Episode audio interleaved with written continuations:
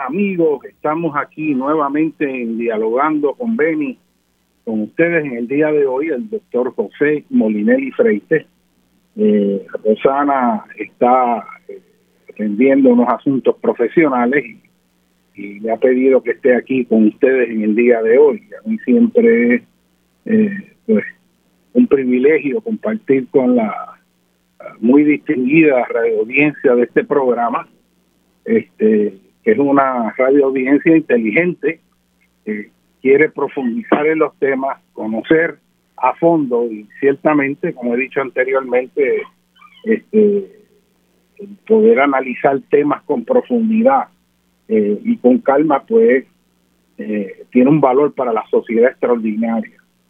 Hay muchos temas que podemos tratar en el día de hoy. Y uno mira a nivel global y ve asuntos eh, pues casi catastróficos o catastróficos ocurriendo allá en el noroeste de los Estados Unidos, en la parte oeste de Canadá, en la Columbia Británica, relativos a esta ola de calor eh, que ha roto todos los registros en cuanto a, a las temperaturas que se han alcanzado. Hay lugares en la Columbia Británica esto es en Canadá, que, está bien al norte, donde las temperaturas han alcanzado 129 grados Fahrenheit. Eso es una barbaridad. Eh, ayer en Siberia, este, que todos pues naturalmente asociamos a un área extremadamente fría, las temperaturas este, sobrepasaron en algunos lugares los 100 grados Fahrenheit y, y en Alemania y en la parte noreste de Europa, particularmente el oeste de Alemania, la región del río Rin, el Renado, eh, el Renano, el Palatinado, toda esta área este, por donde discurre el río Sin y el Mosel, que cruzan hacia Bélgica y luego hacia Holanda, han habido unas inundaciones que para los estándares de esa área han sido catastróficas también. Y eh, el tema que surge nuevamente es el de cambio climático. Si nos vamos un poco atrás, pues hace tan solo unos meses atrás eran unas sequías y unos fuegos inmensos en Australia. Eh, y la realidad es que donde quiera que miramos en el mundo a través del año estamos viendo pues una variabilidad este, intensificada en el comportamiento climático que es eh, consistente, ¿verdad?, con lo que esperamos eh, ante esta situación de calentamiento global y cambio climático, que, que no son la misma cosa, aunque se utilizan de forma intercambiable. Eh, cuando hablamos de calentamiento global, estamos hablando de este incremento eh, relativamente acelerado en temperatura que ha ocurrido a partir de los 80 eh, pero cambio climático es una tendencia este, mucho más lenta sobre el cual está sobrepuesto este calentamiento global de fines del siglo XX y comienzos del XXI. No todo ha sido incrementos constantes en temperatura, han habido momentos en que más o menos se ha mantenido el promedio, ha bajado un poco y vuelve a subir y recurva, pero el neto es un incremento promedio a nivel global de alrededor de 1.2 grados centígrados, que son que parece poco, es mucho cuando lo consideramos a nivel del planeta. Así que esos son temas que, si nos da tiempo discutimos, pero dentro de todos los temas importantes, eh, desde la barbaridad del secretario de Recursos Naturales de ordenar una, dar una orden de cese y desista con respecto a este proyecto en Rincón, donde eh, hay un condominio que tiene una piscina que está metida en la misma playa eh, y cayó una un carey en un hoyo de lo que estaba haciendo para la piscina porque lo construyeron en el área eh, donde anidan este, los careyes este, y otras tortugas y especies en peligro de extinción. Eh, y por procesos administrativos que uno podría decir que son por ignorancia, y en realidad yo no creo que es por ignorancia, procesos administrativos, yo voy a decir como es corrupto, así es que se llama procesos administrativos corruptos. Dan permiso para meter una piscina que fue destruida después del huracán María, ahí de nuevo en la misma orilla de playa con el agravante de que es una zona de anidinaje, anidaje de especies en peligro de extinción, y ahí este, le dan permiso y se amparan en que no, que me dieron el permiso y como me dieron el permiso es legal. Bueno, pero, pero ¿y qué ocurre cuando los permisos son corruptos? Cuando los permisos están equivocados y ese permiso lo da un secretario de recursos naturales y lo dio y a quien se lo dieron se amparan que tiene los papeles y es legal. Pero cuando ese permiso es corrupto, está equivocado, es falso, está mal dado, va en contra de la intención de la ley, ¿qué hace el ciudadano? Pues el ciudadano tiene que levantarse y exigir que se cumpla la ley. ¿Entiendes? Eso fue lo que hizo Eliezer y ahora le han formulado cargo haciendo defensa de los recursos naturales que no hace el secretario de recursos naturales. Y ahí hay un fiscal que pidió más tiempo para formularle más cargo por defender precisamente las leyes que protegen a las especies en peligro de extinción, por ponerse al frente para hacer cumplir los reglamentos con respecto a la zona marítimo terrestre mal definida. Y aquí tenemos verdaderamente un gobierno que está colapsando porque no cumplen la función que le hemos dado a los ciudadanos para que haya un estado de respeto a las leyes que se hagan cumplir. Pero cuando usted pone a dirigir gente que lo que va a hacer es lo opuesto a lo que dicen las leyes, pero como está en ese puesto y lo firma, resulta que ahora es legal cualquier disparate, pues tenemos un país en muy mal estado. Y es que muchas de estas agencias ambientales y muchas de las agencias de planificación y gerencia de permisos, en realidad, la gente que está poniendo en esos lugares ahí son gentes que son incondicionales del partido político de poder. Usted me quiere decir a mí que la persona mejor preparada en Puerto Rico para desarrollar, proteger, custodiar y mantener para el bienestar del país y las generaciones futuras los recursos naturales de Puerto Rico es esta persona que está a cargo. Usted me dice que esa es la mejor persona que hay en Puerto Rico. Usted me quiere decir a mí que las personas más capacitadas que hay para un desarrollo sostenible con una planificación inteligente en el país son los que están tomando esas decisiones la Junta de Planes y en la oficina de gerencia de permiso. Todo eso en Puerto Rico se corrompió. Es más, si va una persona honesta y decente que hace cumplir las leyes y vela por la responsabilidad del cargo y hacerla cumplir, está despedido. Está despedido. ¿Usted sabe cómo le llaman a eso? Le dicen, ah, ya no goza de mi confianza. Porque esos funcionarios son sellos de goma de las estructuras de poder que pusieron esos partidos este, en, el, en el lugar en que está. Y un pueblo que se mantiene ignorante o ajeno a esto, vuelve a votar por los mismos gobiernos corruptos y por eso cada día que pasa el país vemos que está peor y vemos decisiones insensatas. Y uno se plantea pero pero qué es esto esto no es falta de conocimiento. No es que no se sepa cómo planificar inteligentemente no es que no se sabe dónde son, dónde están ubicadas las áreas de riesgo y por qué se siguen dando permisos de construcción en las áreas de riesgo. Pero es que eso es insólito. Es más, si usted es inteligente y quiere hacer una inversión para obtener ganancias, usted no quiere que esa inversión se pierda mañana porque hubo un desastre. Entonces, ¿qué es lo que pasa en Puerto Rico? Que se siguen haciendo las cosas mal y se siguen haciendo mal sin sentido de urgencia para cambiarlas. Aquí se cayeron escuelas como resultado del terremoto y todavía prácticamente no se ha hecho nada y se intenta empezar el proceso ahora en agosto, van a meter los niños en las escuelas. Algunas de estas no presentan la garantía que se necesita en caso de terremoto.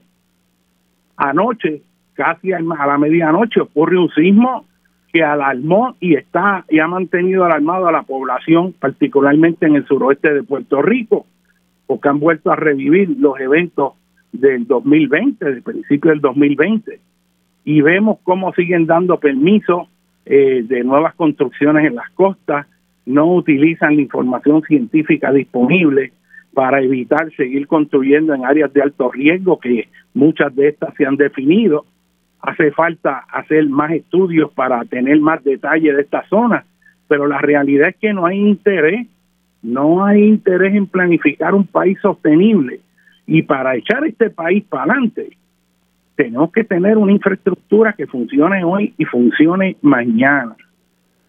Y nuevamente, es responsabilidad de cada uno de nosotros saber lo que está pasando, dialogar con las demás personas y exigirle al gobierno porque el gobierno que está ahí es a quien nosotros pusimos para que nos sirva.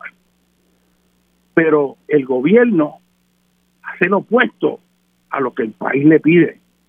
Aquí tenemos un gobernador que fue elegido apenas por una tercera parte de la población de Puerto Rico, que acaba de entregar o está en proceso de entregar pues el patrimonio nacional de infraestructura eléctrica en el país a mano de una corporación que crearon nueva bajo el nombre de Luma para coger todos esos cientos de millones de dólares y administrarlo diciendo que van a mejorar el servicio, cosa que vemos que en su comienzo ha sido pues prácticamente desastroso. Y aquí no pasa nada. Y la razón por la cual se hablaba y argumentaba que había que privatizar la Autoridad de Energía Eléctrica era porque estaba en quiebra y no habían recursos económicos para rehabilitar esa infraestructura. Y de momento aparece Luma e inmediatamente aparecen más de 10 mil o 12 mil millones que van a ir después de los desastres para la reconstrucción del sistema eléctrico. Y entonces, pues, ¿por qué entonces tenemos que entregarla y privatizarla? Entregamos las autopistas, los puertos, el aeropuerto, las comunicaciones, todas las áreas fundamentales de un país se están privatizando y nosotros los puertorriqueños nos quedamos de brazos cruzados y de momento vamos a vivir alquilados en nuestro propio país las fuentes de riqueza natural cuando estuvieron bien administradas, cuando se iniciaron, cuando se formaron, cuando el gobierno tenía las mejores cabezas que estaban ahí para ayudar al país y no para enriquecerse. Esa época donde se desarrolló la autoridad de energía eléctrica, la autoridad de carretera, este eh, acueductos, todo, toda, ese, toda esa época de los, de, los 50, principios de los 60, todo, todo ese esfuerzo que hizo Puerto Rico para ponerse en sus propios pies, demostró que el gobierno podía hacer las cosas mejor todavía y darle más servicio que la empresa privada. De hecho, una de las razones fundamentales para la Autoridad de Energía Eléctrica este, que entonces era autoridad de las fuentes fluviales, era poder llevar energía eléctrica a los lugares más remotos del país porque las compañías privadas que proveían energía eléctrica nada más lo hacían en las zonas urbanas donde obtenían ganancias, pero el llevar energía eléctrica para los campos de Puerto Rico, eso no dejaba dinero y por lo tanto no había energía eléctrica. No es hasta que se desarrolla la autoridad de las fuentes fluviales que se manejan los sistemas de riego, los sistemas de energía hidroeléctrica, y va expandiendo con un proyecto que tenía compromiso con el país para llevar energía a todos los puertorriqueños, aún en los lugares más remotos. Y no solo energía, sino agua y caminos para que estuvieran conectados a las redes de transportación. Y eso se hizo y se hizo bien. Y hago hincapié en que se hizo bien y lo hizo el gobierno con esa infraestructura crítica, porque aquí se ha generado un mito de que el gobierno y nosotros los puertorriqueños no podemos hacer las cosas bien. La cosa es tan absurda que le entregamos el aeropuerto de Carolina a una empresa privada porque nosotros no podíamos mantener y que los pisos limpios y los inodoros funcionando. Pero ¿cómo es posible? Y entregamos a unos a otras compañías en Wall Street el manejo de las autopistas porque nosotros que las construimos, ah, no podemos arreglar los hoyos, ni las vallas, ni darle mantenimiento. Y en realidad nosotros los puertorriqueños no podemos hacer eso. Tanto cacareo de los ingenieros puertorriqueños de la NASA, de los de las extraordinarias personas que salen de la Universidad de Puerto Rico y otras instituciones. Por un lado, estamos aplaudiendo la genialidad, la capacidad que la tenemos de los puertorriqueños. Y cuando los puertorriqueños vamos a distintos lugares en el mundo, hay numerosos puertorriqueños que han puesto la bandera de nuestro país en alto en todos los lugares. Catedráticos en las mejores universidades de los Estados Unidos, investigadores, líderes, en todos lados, donde quiera que usted se mete, usted ve puertorriqueños exitosos. ¿Cómo es posible que la conclusión aquí sobre nuestro país que nosotros no servimos y que hay que privatizarlo?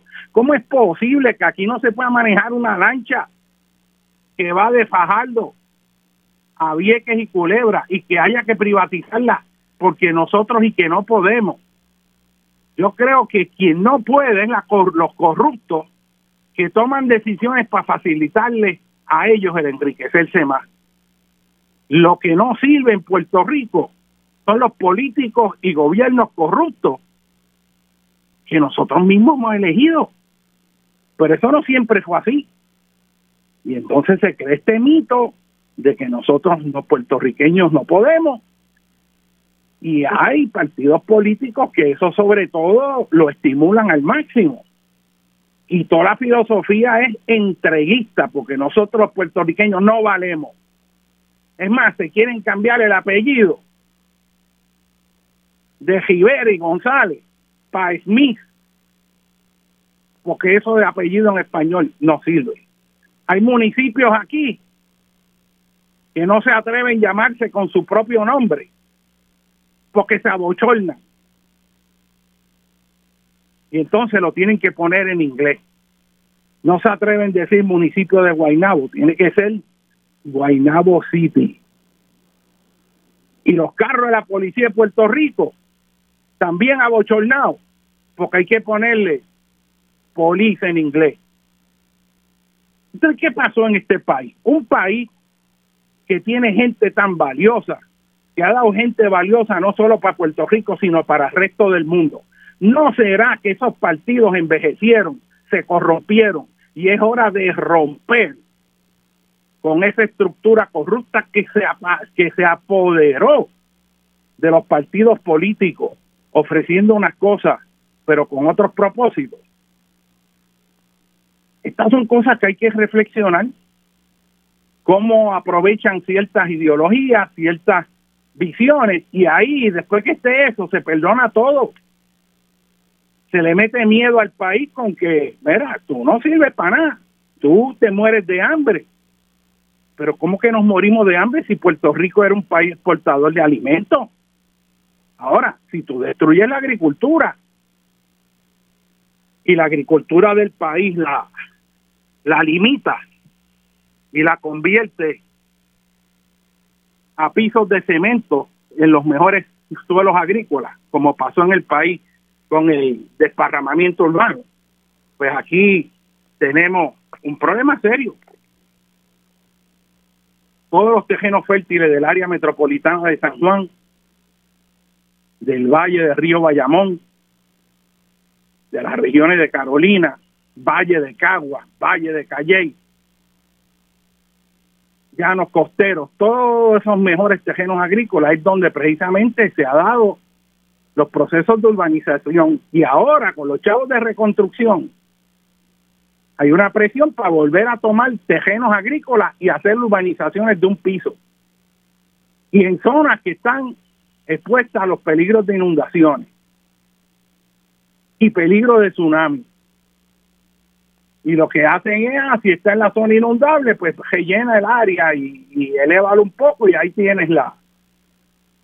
Y después de María vimos que esos reglamentos, que es el reglamento 13 de planificación para regular la construcción en zonas inundables, fallaron porque muchas de esas áreas que se aprobaron con los permisos de la Junta de Planificación también se inundaron. Miren, el punto que quiero traerles es que a nosotros nos han secuestrado nuestro país. Los puertorriqueños, que son decentes y honestos, que votaban por partidos creyendo que era la mejor opción para echar el país para adelante, el país, y espero que esto continúe, está abriendo los ojos y dándose cuenta que ese reciclaje de políticos corruptos en todos los partidos se tiene que acabar y que tiene que venir una fuerza nueva de gente comprometida con este país, porque nosotros podemos hacer un país extraordinario que sea ejemplo del mundo. Nosotros podríamos desarrollar un proyecto nacional que Puerto Rico sea exportador de tecnología, y cómo promover el desarrollo sostenible en islas y costas y regiones tropicales y extratropicales también. Tenemos el conocimiento, nosotros tenemos gente extraordinaria aquí, proyectos que están casi sin recursos, haciendo mucho más que los gobiernos corruptos. Miren, Casa Pueblo, lo que se ha hecho ahí a pulmón, eso es un ejemplo extraordinario. Imagínese usted si tuviéramos los recursos del gobierno para empezar a construir un país sostenible. Y así no voy a cometer el error, ¿verdad?, de empezar a mencionar y dejar mucha otra gente afuera. Pero en Puerto Rico nosotros tenemos la capacidad, lo que falta es la voluntad política porque estamos eligiendo a unas tribus políticas que lo que están ahí es saqueando fondos. Y a mí me da ira el ver el saqueo de fondos. todos los días coger el periódico y ver una compañía ahí que salió que lo que daba era servicios de jardinería. Y esa compañía de servicios de jardinero, de momento, es asesor legislativo, eh, recibiendo cinco mil pesos al mes, una compañía de jardinería. Le pagan desde la legislatura cinco mil pesos al mes. Y son las corrupciones asociadas al antiguo partido que estaba en el poder, ¿sí? el de Ricardo José yo. Y la gente que estaba ahí en eso, siguen ahí, cambió la cara, pero la estructura está ahí. Salió en el periódico ayer que una compañía que lo que da de servicio de mantenimiento, de momento tiene más de 30 y pico de millones, 40 millones en contratos por todos lados, en cuanto a legislador y municipio de Partido Nuevo ahí y también hay populares ahí. Y entonces tú dices, pero espérate, si aquí tenemos gente que no tiene ninguna capacidad, asesores de esto, asesores de lo esto, y la pluma abierta de dinero. Y después esos mismos son los que están diciendo que la Junta de Control Fiscal hay que sacarla. Y no te quepa la menor duda que la Junta de Control Fiscal no ha cumplido su misión, que era hacer un control efectivo de los fondos del país. Pero es que si tú sacas una junta que no sirve, de hecho, lo que hay que poner es una junta que sirva. Y podría ser una junta de puertorriqueños serios y responsables, que nunca lo hicimos. Tuvieron que venir los americanos a coger esos partidos y darle un regaño y poner a otros americanos que nos digan lo que tenemos que hacer. Mira qué clase de bochorno. Y es un tema largo para hablar, pero yo lo que quiero plantear, es la idea central, antes de que vayamos ahora a la pausa, en unos segundos, es que las cosas pueden ser de otra manera, que nosotros los puertorriqueños tenemos el conocimiento, tenemos la capacidad de construir un país que sea ejemplar y sostenible. Pero si quien ponemos a manejar el país son gente incompetente y corrupta, eso es equivalente a que usted vaya a recibir servicios médicos y en vez de recibir esos servicios de gente profesional que sabe lo que está haciendo, se va al curandero de la esquina para que le echen unos humos para quitarle la enfermedad. Y en Puerto Rico lo que está ocurriendo es que el primero que aparece, que es leal al partido, es el que ocupa los cargos para mantener ese esquema de corrupción. Señores, vamos a una breve pausa. solo politica.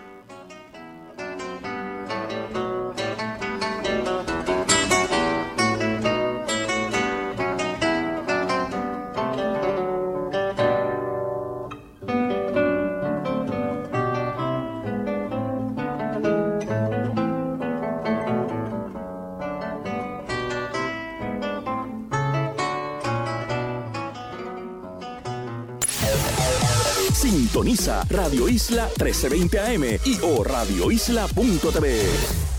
Estás escuchando Dialogando con Beni por Radio Isla 1320 y radioisla.tv. Luego de un terremoto significativo o tsunami, los servicios básicos como agua y luz pueden verse afectados. Es necesario que incluyamos en nuestra planificación agua y alimentos no perecederos para un mínimo de tres días. La preparación es un regalo de amor para usted y los suyos. Infórmese redsísmica.uprm.edu. Recuerde que prepararnos es responsabilidad de todos. Escuchar tus programas favoritos ahora es más fácil, rápido y conveniente. Descarga la aplicación Radio Isla Móvil y busca el formato podcast de voz alternativa con Marcia Rivera.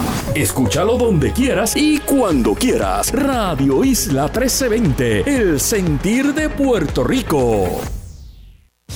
El domingo 25 de julio desde la una de la tarde, ven a disfrutar del evento El Picnic en el Jardín Botánico y Cultural de Caguas. Te esperamos junto a tu familia y amistades. Tendremos actividades pet friendly, artesanos, exhibidores y ofertas gastronómicas. Además, música en vivo por los Rivera Destino, la tribu de Abrante, Orquesta El Macabeo, Sintonía Retro Right Now y mucho, mucho más. Consigue tus boletos en www.elpicnicfestival.com.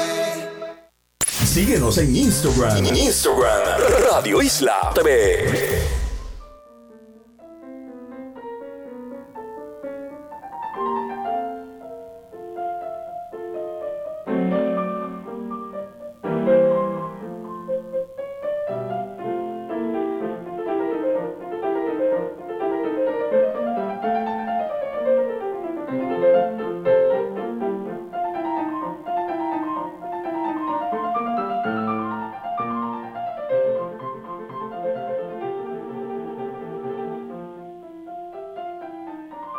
Bueno, amigos, aquí en Dialogando con Penny, ustedes el doctor José Molinelli Freites, y vamos a entrar a tocar otros temas importantes, pero esto que dije en el segmento anterior le sale a uno del alma porque uno ve un país con todas las capacidades, viendo el país no como fue ni como es, sino como podría ser, viendo un país que está a la deriva que no tiene un proyecto nacional, que de hecho el proyecto que hay en Puerto Rico de los partidos políticos es ver cómo cogen más chavos de los americanos para ver cómo empatan la pelea, pero no hay un proyecto con una dirección para poner a Puerto Rico en sus propios pies. Eso no lo hay. Aquí las preguntas que se hacen es, ¿cómo podemos obtener más fondos federales? ¿Cómo podemos lograr que nos den más fondos de Medicare, que nos den más fondos para carreteras, que, cada vez que hacen un programa ya en el gobierno federal para los estados, buscar que también esté Puerto Rico ahí. Y todos están pidiendo y pidiendo. Y nunca nos hacemos una pregunta. y esto ya yo le he dicho muchas veces, pero creo que hay que volverlo a decirle, que la pregunta fundamental es, ¿qué vamos a hacer nosotros los puertorriqueños por nosotros mismos? ¿Cómo nosotros podemos coagular una fuerza puertorriqueña para el desarrollo económico? Que no sea solamente el estar buscando pues que venga el hindú que va a poner ahora una farmacéutica en Jayuya, cosa que es buena si genera empleo y ayuda al país, eso está muy bien, pero también tenemos que pensar cómo vamos a hacer cosas similares los puertorriqueños, porque es que todo está sesgado, toda la ayuda, todos los incentivos es para el que viene de afuera. Y no logramos hacer una estrategia puertorriqueña para robustecer a Puerto Rico económicamente. Que nosotros los puertorriqueños nos constituyamos en una fuerza económica viable, no una fuerza económica que vive del mantengo que venga de Estados Unidos. En Puerto Rico antes se producían un montón de cosas que ahora no se producen. Eso no quiere decir que no podemos hacerlo. Es que las mismas condiciones alrededor nos han llevado a eso y la falta de voluntad de los partidos políticos para generar esa fuerza creativa industrial. Cuando se hace algo aquí en realidad a pesar de y no debido a un área tan crítica como los terrenos agrícolas en Puerto Rico, que ocupan apenas un 20% del área de la isla y que por eso son tan críticos, y que en ese 20% es donde cada vez que van a hacer una urbanización es ahí donde la quieren hacer, en terrenos llanos agrícolas. Y ahora, la el, el, proceso que está ocurriendo, que se está tragando los terrenos agrícolas de alto potencial, son los proyectos de energía solar que están cogiendo cientos de cuerdas agrícolas de alto potencial agrícola en el sur de Puerto Rico, en el norte, en los tejenos aluviales, para meter paneles solares, kilómetros cuadrados de áreas completas en paneles solares, reduciendo aún más el potencial de producción agrícola. Y es que usted no resuelve un problema creando otro. Seguro que es importante que se utilice la, energía del sol. Eso es importante y eso hay que favorecerlo. Y la energía del viento, pero la tienes que ubicar en el lugar correcto. Y en lo que nosotros hemos fallado en Puerto Rico crasamente es en la geografía. Aquí no se sabe de geografía a pesar de que hay un departamento de geografía con gente que sabe, que puede apoyar ese proceso de decisiones. Nosotros lo que hemos fallado en Puerto Rico es en dónde ubicamos las cosas. No si hay que hacerlas o no. Seguro que hay que construir viviendas. Seguro que la vivienda genera empleo en el proceso de construcción y mueve la economía. Pero no la vas a hacer en zonas inundables, ni en zonas sujetas a tsunami, ni en zonas que son totalmente inadecuadas. O sea, hay lugares, nosotros hemos fallado en dónde ubicamos las cosas, porque el proceso es al revés. El proceso es que alguien compró una tierra barata en algún lugar y entonces dice, yo quiero hacer la urbanización ahí. Eso no tiene ningún orden. Es como el cuartel de la policía, cuartel general de la policía, que está al lado de Plaza Las Américas, al lado de Río Piedra, y cada vez que Río Piedra se desborda, hay decenas, por no decir a veces posiblemente pase de un centenar, de vehículos allí de la policía que se pierden porque se inundan. Un edificio de la policía que tiene un helipuerto en el techo, pero tiene limitaciones de uso porque está en la misma línea donde aterrizan los, los, los, aviones que van defendiendo cuando van al aeropuerto Luis Muñoz Marín, porque no hubo un análisis del lugar. Es como cuando querían construir el complejo de seguridad allí en el Caño Martín Peña, en terrenos de alta vulnerabilidad a terremotos y yo señalé eso en el 1997, eso fue una batalla brutal. Allí este eh, yo señalé, yo había hecho el primer estudio de vulnerabilidad sísmica de la zona metropolitana de San Juan y una de las áreas de mayor riesgo era ese. Y entonces allí iban a meter la superintendencia de la policía, el cuerpo estatal de bomberos, emergencias de 911 y la Agencia Estatal de Manejo de Emergencia en el lugar más vulnerable que tiene factores agravantes en caso de terremoto, porque está hecho en los terrenos blandos de allí del Caño Martín Peña. Y entonces ese no era el lugar más adecuado. En ese caso, los que estaban en el colegio de ingenieros tenían una visión bien, bien pequeña y decían que no, que eso se podía ahí. Pero el hecho no es si se puede, se puede hacer la oficina de manejo de emergencia en el fondo de la Bahía San Juan, si le pagan. La pregunta es si se debe, si eso es lo inteligente en torno a planificación. Y es que en Puerto Rico, cada vez que hay una inundación, tú tienes un desastre, millones de pesos se pierden. Cada vez que hay un huracán, eso es catastrófico. Y los sismos igual. ¿Y cuál es un factor que está detrás de eso? Que no se discute, que no se hace nada con respecto a eso, que a mí me indigna profundamente es dónde ubicamos los proyectos. Con nada más usted ubicar la infraestructura en lugares seguros, con una visión de planificación integral en el país, sobre todo ahora que va a venir esa infusión extraordinaria de fondos para reconstrucción del país, todo eso, si no se tiene una visión de desarrollo sostenible y de construir en lugares seguros, se va a perder porque lo que va a volver a ocurrir es un reguerete de construcciones en todos lados, esperando que venga el próximo evento natural extremo.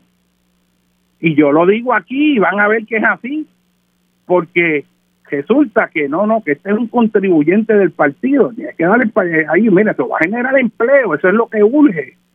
O sea, no hay una visión a mediano y largo plazo, no hay una visión educada de planificación de lo que debe ser el país. Y planificación para bien, no planificar para el saqueo de fondos, no planificar para beneficio de los pulpos que se enriquecen, que te venden las propiedades y después de 10 o 15 años ya no son responsables de lo que le pase y tú tienes después que tú pusiste tus ahorros ahí, que la casa tuya empieza a agrietarse porque tiene asentamientos diferenciales o que vino una inundación y de momento tú te enteraste que tú estabas en zona inundable porque naturalmente las casas no se inundan los lugares todos los años, ni cada cinco años, ni cada diez. Hay eventos grandes, como la inundación máxima de 25 o 50 o 100 años, que de momento tú te enteras que tú estabas en zona inundable y tú compraste ahí, creyendo que porque tenía los permisos era seguro, y empiezas a descubrir a tu propio costo, porque ya no puedes demandar a nadie, las consecuencias de haberte ubicado en ese sitio. A mí viene mucha gente a preguntarme, con respecto a los riesgos en distintos lugares para comprar una casa, para vivir aquí y allá, porque esa información no se toma en consideración en el proceso de planificación. A usted le pueden dar permiso para construir en una zona de tsunami y no hay un reglamento para control y manejo de zonas en donde hay tsunami y así otro montón de riesgos naturales. Así que eh, hay que cambiar la visión del gobierno. Y yo digo esto y uno y otra vez, yo creo que los periodistas deben, deben traer estos puntos al director de la oficina de gerencia y permiso. Imagínate que le dan permiso ahí pegado en la orilla de la playa. Imagínate, cuando le dan permiso, una cosa tan evidente, que hasta aparece un caré y se mete allí en el hoyo y queda atrapado de la misma piscina. Y ahora es que vienen a ver si van a hacer algo o no y el secretario de Recursos Naturales emite una orden, el, creo que fue el viernes, de, de cese y desista, este, deteniendo la construcción a las dos horas, mete una contraorden con una enmienda, que el efecto neto es que sí que puede seguir construyendo. O sea, ¿cómo es posible que tú tengas funcionarios de gobierno que estén sujetos a esas presiones y cedan hasta ellas? Porque las presiones van a estar, ahí está la integridad y la verticalidad como el doctor Vázquez Quintana, ustedes se acuerdan cuando era secretario de salud y renunció porque lo estaban presionando para hacer unas cosas que él sabía que no podía hacer, que eran indebidas. Él dijo, no, no, no, tú perdóname, yo renuncio, yo no estoy aquí. Y aquí han habido funcionarios que han renunciado ante otras presiones, porque quieren que hagan cosas que no deben hacer. Pero la mayor parte están ahí, no le importa, porque lo de ellos es tener un sueldo y ser del partido y el chichichijá Y lo peor de todo es que toman esas decisiones y no son responsables por ello, no pasa nada, no pasa nada. Si nosotros no cambiamos eso y pensamos en un nuevo país y pensamos en que esa entropía creciente de estos partidos que en realidad dejaron, y lo digo, dejaron de servirle al país. Yo estoy seguro cuando se iniciaron venía con una energía extraordinaria y de momento ese, ese germen de la corrupción, unos mucho más que otros, pero hay en todo. Y nosotros tenemos que estar conscientes en eso y buscar tener un país que potencie nuestras capacidades. Pero vamos a un tema forzado. Es que un tema forzado es el sismo. El sismo que ocurrió anoche, que yo recibí llamadas, hice llamadas en la parte oeste de la isla y la gente está alarmada. O sea, este, ayer casi a la medianoche, a las 11.52, este, ocurrió un sismo este, significativo eh, próximo a la colindancia entre Lajas y Cabo Rojo, como medio kilómetro en el mar, tuvo este, una magnitud este, aproximadamente de 4.5 grados fuerte. Eh, hubo gente que yo hablé con ellos en la área de Guánica, un poquito más distante, este, y me dijeron que aquello se sintió impresionante, que las ventanas estaban rechinando y la estructura moviéndose fuerte eh, como estaba ocurriendo cuando los eventos fuertes de principio en enero allá del 2020 y en toda esta parte suroeste que debe estar llena de turistas eh, en esas costas este, de la Palguera, Cabo Roto, esa zona este, deben haber pasado un susto bien grande. Y han habido otros sismos y sabemos que esta actividad sísmica va a ocurrir. Sabemos que según ocurre este de 4.5, puede ocurrir un sismo que puede ser hasta mayor, porque no se puede predecir. Eh, pero esta zona ha habido unos enjambres que se han movido más hacia el oeste, para el área de Laja, en la costa, el área de Cabo Rojo. Este, ya no es tanto el área en Guayanilla, Peñuela, este, Yauco. Esa actividad sísmica ahora está ocurriendo con más frecuencia hacia el lado oeste y se forman estos enjambres. Eh, muchos de estos enjambres ocurren y terminan en nada, la inmensa mayoría. Este, la gente se pone tensa, etcétera, etcétera, pero no se puede bajar la guardia, no se puede bajar la guardia.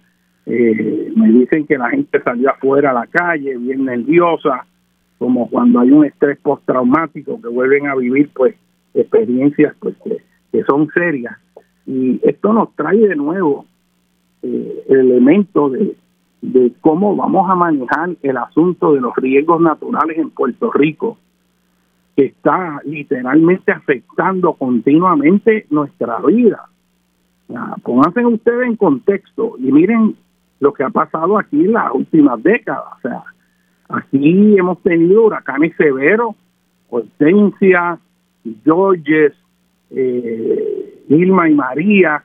Eh, hemos tenido una sequía súper intensa entre 2014 y 2016, este, sobre todo en el 2015, que eso fue severo, eh, con los embalses abajo, eh, con racionamientos de agua. hemos tenido erosión en las playas como consecuencia de toda esta fenomenología. Este, y naturalmente si cogemos el COVID, el chikungunya, el Zika, nunca en la historia de Puerto Rico habíamos tenido tantos problemas relacionados a fenómenos naturales y fenómenos sociales. Aquí el país se indignó y sacó un gobernador corrupto. Y el país también se fue a la quiebra en ese proceso. O nosotros los puertorriqueños que estamos aquí hemos sido resilientes, resilientes sea, lo que hemos estado pasando y estamos aquí en pie de lucha, cada uno en su trinchera, sin abandonar, dando la lucha aquí en Estados Unidos, porque también, aunque estés esté usted en Estados Unidos, usted es un soldado puertorriqueño allí que tiene compromiso con su tierra. Eso lo vimos después de María, el esfuerzo extraordinario de los puertorriqueños en Estados Unidos por brindar ayuda a esta isla.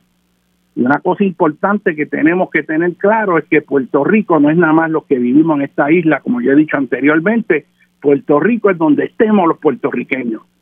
Y yo le voy a decir más, usted puede ser puertorriqueño y si no sabe español, eso no quiere decir que usted no lo sea.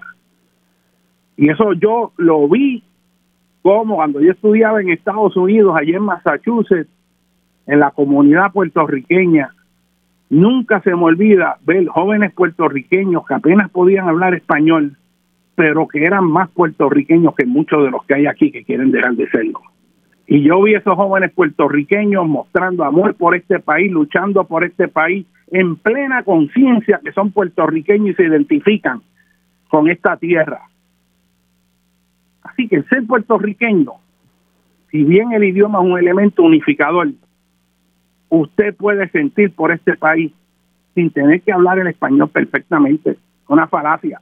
Y usted puede ser puertorriqueño y ayudar a este país donde quiera que esté en el mundo. Si no, pregúntele a Eugenio María de Hostos, siendo puertorriqueño, todo lo que hizo en otros países. Y nosotros nos sentimos orgullosos por ello. Y todo éxito de un puertorriqueño, donde quiera que esté en el mundo, es un éxito de Puerto Rico. Y nosotros lo reconocemos así. Así que esa visión de que es nada más el 100 por 35, este, eso hay que acabarlo. Hay que acabarlo, sobre todo en este momento histórico donde hay más puertorriqueños viviendo fuera de la isla que adentro. Eso no es debilidad, eso puede transformarse en fuerza, en fuerza para este país. Y a lo largo de esa línea, yendo a lo del sismo, ¿qué significa esto? Eh, ¿Pueden haber eh, sismos fuertes? Pues sí, mm, hay que estar preparado este, para cualquier evento, como siempre hemos dicho, precisamente porque no se sabe.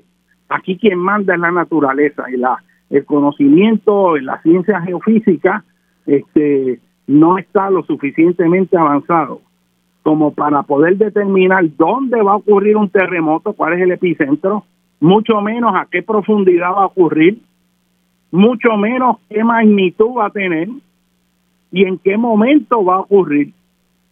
Es sumamente complejo. O sea, eso todavía, eso está en pañales.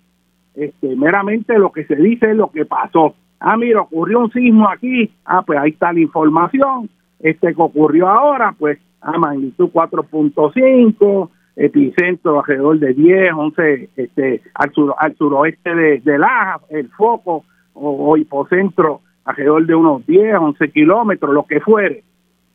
Eso se describe. Predecirlo, pues obviamente se puede predecir no en términos específicos, sino en términos de riesgo regional y sabemos que esta parte suroeste va a continuar activa, pero eso no quiere decir que el resto de la isla no pueda sufrir un sismo fuerte. Históricamente nosotros hemos sufrido efectos de terremotos mucho más potentes que el de 6.4 que ocurrió allá el 7 de enero del 2020, sin aviso previo. Y naturalmente, algo que yo les voy a hablar y sé que es importante para ustedes, cuál es el escenario de un terremoto fuerte en Puerto Rico. Ocurre un terremoto fuerte, ¿qué, qué cosa, qué es lo que esperaríamos? Porque ese escenario es para el cual eh, tiene que, tenemos que estar preparados. Y si no tenemos escenario específico de qué podría ocurrir, pues no vamos a estar preparados este, para lidiar con eso.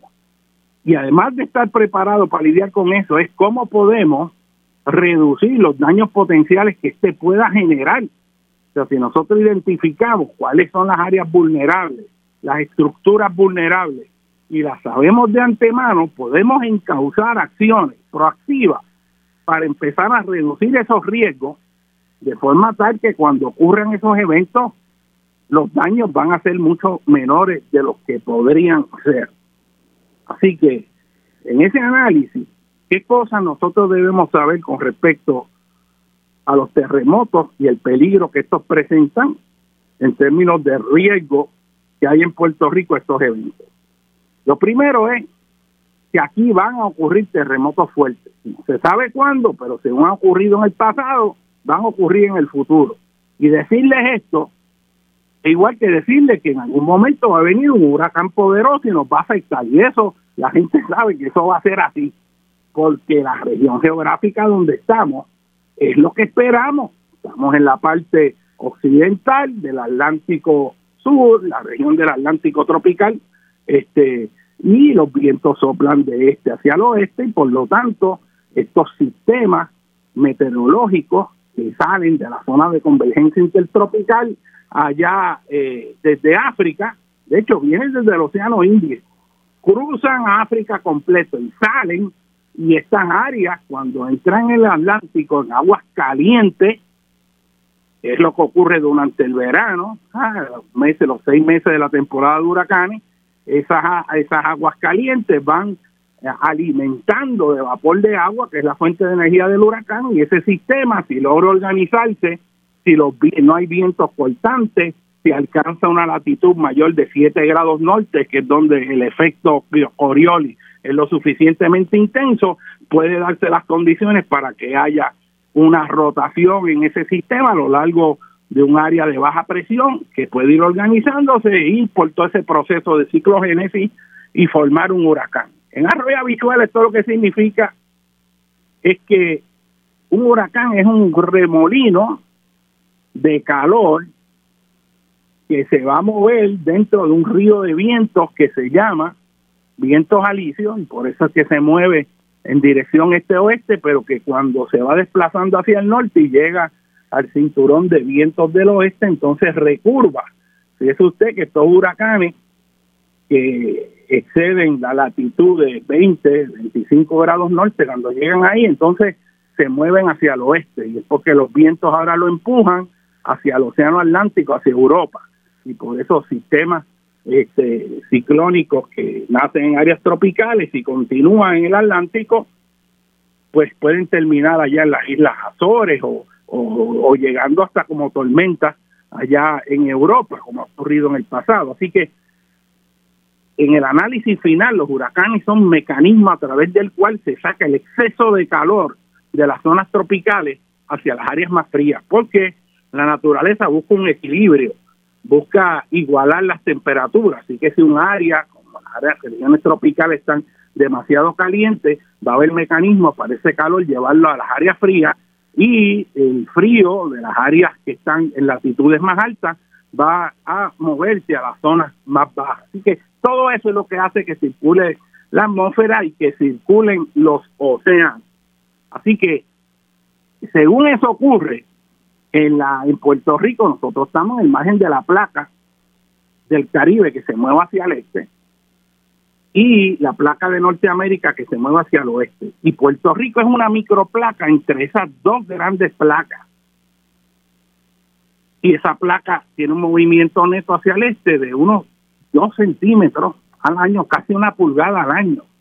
Y a través de millones de años eso ha resultado en un desplazamiento de cientos de kilómetros. De hecho, a base de la, la visión de tectónica de placas, se entiende que las Antillas Mayores cuando se empezaron a formar, se empezaron a formar en algún lugar cercano a lo que es América Central, que no existía. Nosotros lo formamos en ese espacio que ahora ocuparía el sur de México y Colombia, ese espacio entre medio. Ahí no existía ni Costa Rica, ni Panamá, no existía este, El Salvador, Nicaragua, todo ese espacio ahí estaba eh, ahí estábamos nosotros y nos fuimos moviendo hacia el este y luego por proceso de subducción y movimiento de bloques tectónicos se forma esa franja que es ahora de América Central, pero el punto es que nos hemos estado moviendo hacia el este y nos seguimos moviendo nosotros hacia África, razón de casi una pulgada al año. Y nosotros estamos entre medio de esas dos placas y esos movimientos son los que generan toda esta actividad sísmica. Así que han habido sismos fuertes en el pasado, van a haber sismos fuertes en el futuro y el planteamiento es qué vamos a hacer con la vulnerabilidad sísmica en Puerto Rico. ¿Cuáles son las áreas más vulnerables? Es una pregunta que me hace mucha gente. Mira, yo vivo en tal lugar aquí, si ocurre un sismo fuerte, este, ¿qué pasaría? Etcétera, etcétera. Los factores fundamentales, vamos a seguir en el próximo segmento hablando de esto, que hay que entender con respecto a cómo un sismo le puede afectar a ustedes, primero identificar las zonas sismogénicas, dónde están las zonas que pueden generar terremotos fuertes que le pueden afectar a usted. Por ejemplo, una zona sismogénica es el cañón de la Mona. El cañón de la Mona fue donde estuvo el epicentro del sismo de 1918 que se estima alcanzó unos 7.3 grados equivalente a lo que existe, que es como se informa. Este, otra zona sismogénica es el este de Puerto Rico, el pasaje Anegada, al este de Vieques. Vamos a una breve pausa en el próximo segmento. Ustedes, el doctor Molinelli, dialogando con Betty.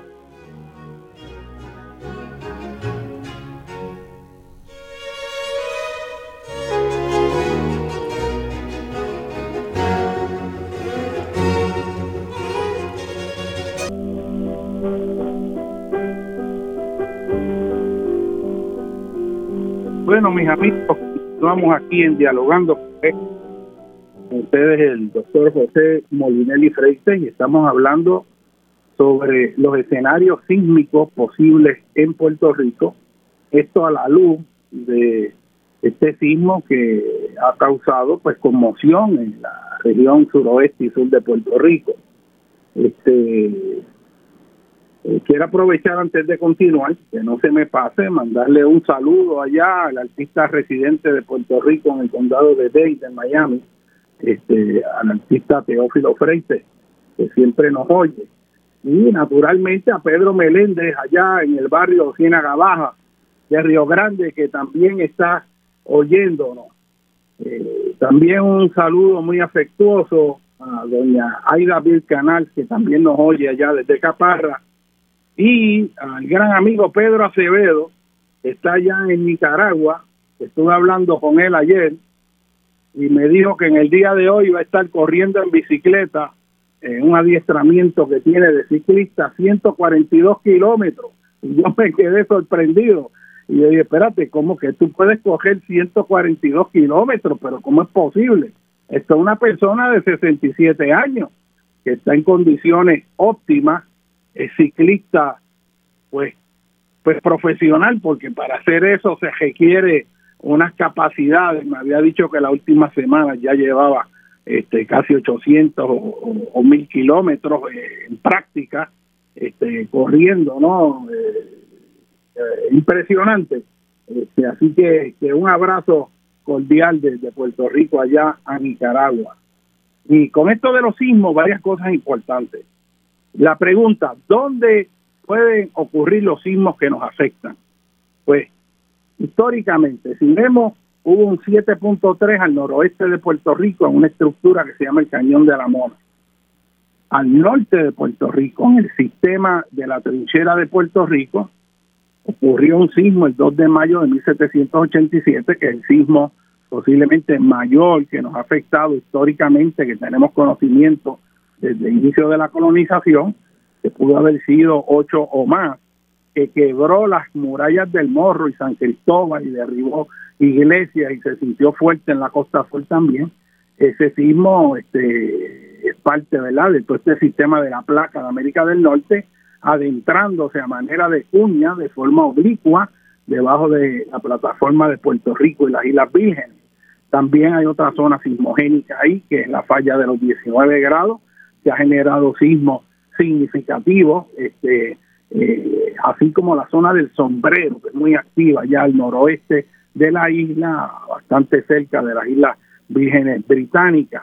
Eh, al sudeste de Puerto Rico, la fosa de Anegada, que fue donde ocurrió el sismo histórico de 1867, que tuvo magnitud similar de 7.3. Este, así como el del 18, tuvo, bien acompañado por un maremoto este maremoto entró por las partes llanas de Nahuabo, Macao, este, toda esta costa este, eh, y lo que entró fueron varios cientos de pies en los lugares bien llanos. Y este, desde luego toda esta zona ahora activa en tierra, eh, de fallas de la Montalva, de la falla de Laja, eh, más un montón de otras fallas que que no tienen manifestación en la superficie, pero que están debajo de la isla. También hay una zona sismogénica que es eh, la placa de América del Norte cuando se adentra a manera de cuña debajo de Puerto Rico y alcanza debajo de Puerto Rico este, hasta 150 kilómetros de profundidad. A manera de ejemplo, esta zona sismogénica es la que produjo, ustedes se acuerdan, el sismo aquel en 2010 que fue eh, el de la víspera del día de Navidad, que fue como a las 7 de la noche, eh, y su epicentro en Aguas Buenas, pero debajo de Aguas Buenas, a unos 111 kilómetros debajo, hacia abajo, o sea que es profundo, y a esa profundidad que está la placa, que se ha adentrado oblicuamente debajo de Puerto Rico.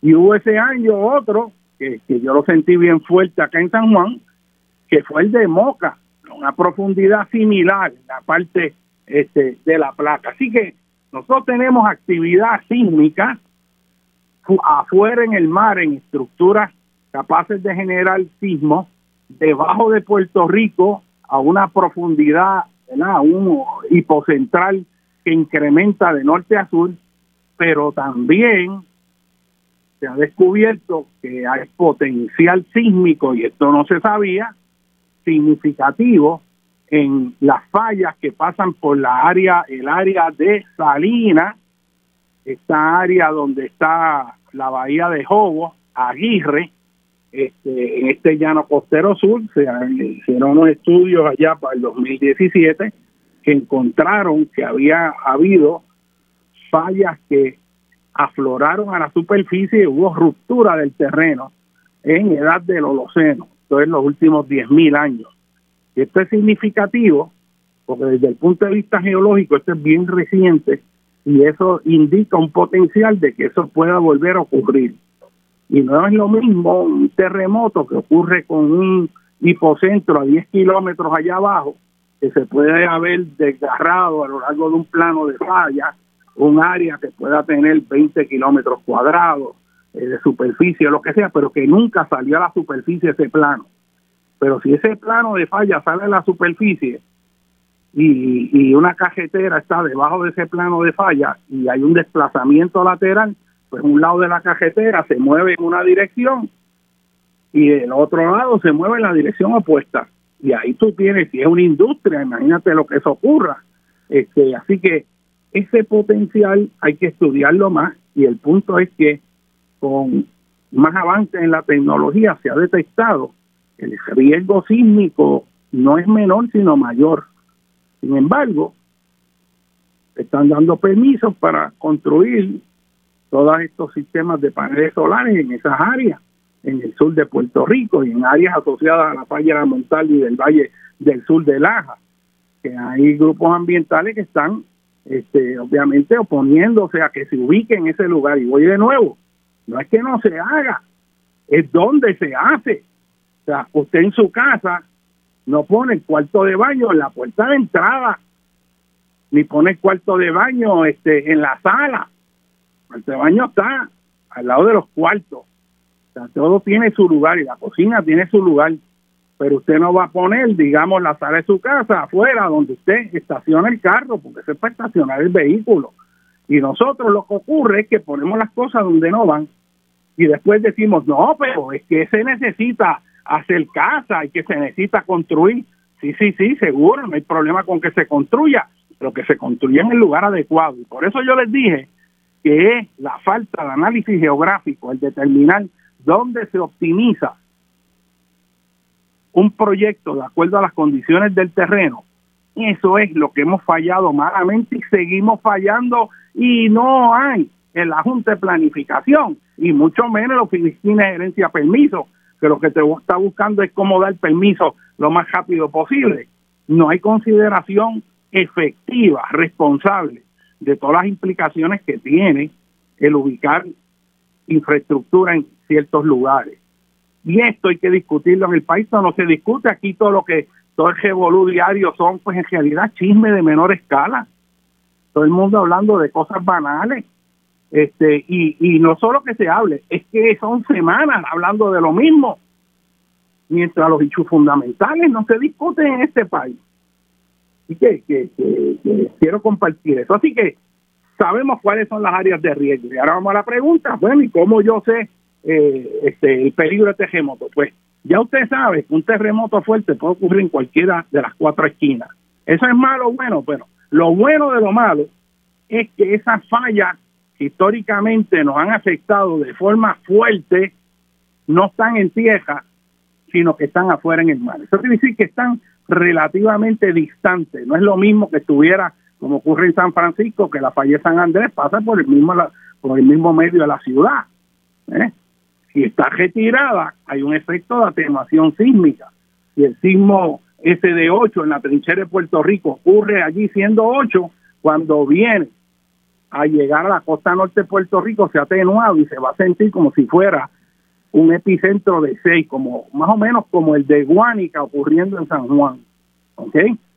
Que fuerte, pero mucho menos que 8, porque hay una atenuación. Así que si ocurre en el pasaje de la negada, usted tiene una distancia en lo que llega a la isla y eso es atenuación. Así que en ese sentido, pues el que estén afuera, aunque tengan potencial tsunamigénico, pues hay un elemento de atenuación sísmica. Así que esas ondas van a venir. No se entiende que van a haber terremotos muy fuertes con epicentro en la isla. Este del suroeste de 6.4 cambió un poco esa visión, hay que estudiarlo más. Hay mucho estudio que hay que hacer después de estos eventos eh, en cuanto a determinar el riesgo sísmico en Puerto Rico, pero algo, algo que hay que hacer que no se hace es esto que le voy a decir que usted no sabe, y es que las casas y las estructuras en el oeste de Puerto Rico requieren un diseño sísmico un poco más estricto, más elevado que la parte este. O sea que en Puerto Rico se considera que el área este de la isla es de menor riesgo que el oeste yo planteo que hay que tirar el factor de seguridad al máximo y usted no puede construir las casas en el este por código con menos con menos reglamentación en términos de cuán estricto es para el este que para el oeste, que debemos tirar el factor de seguridad al máximo. Vamos a ponerlo de otra manera. Si a usted le dice que usted va a comprar una casa y usted va a gastar 150 mil, póngale 200 mil pesos en una casa y le dicen a usted, mira, te va a costar 210 mil o 215 mil pesos más, pero la casa va a tener mucho más reforzamiento sísmico, va a poder aguantar un terremoto mucho más fuerte.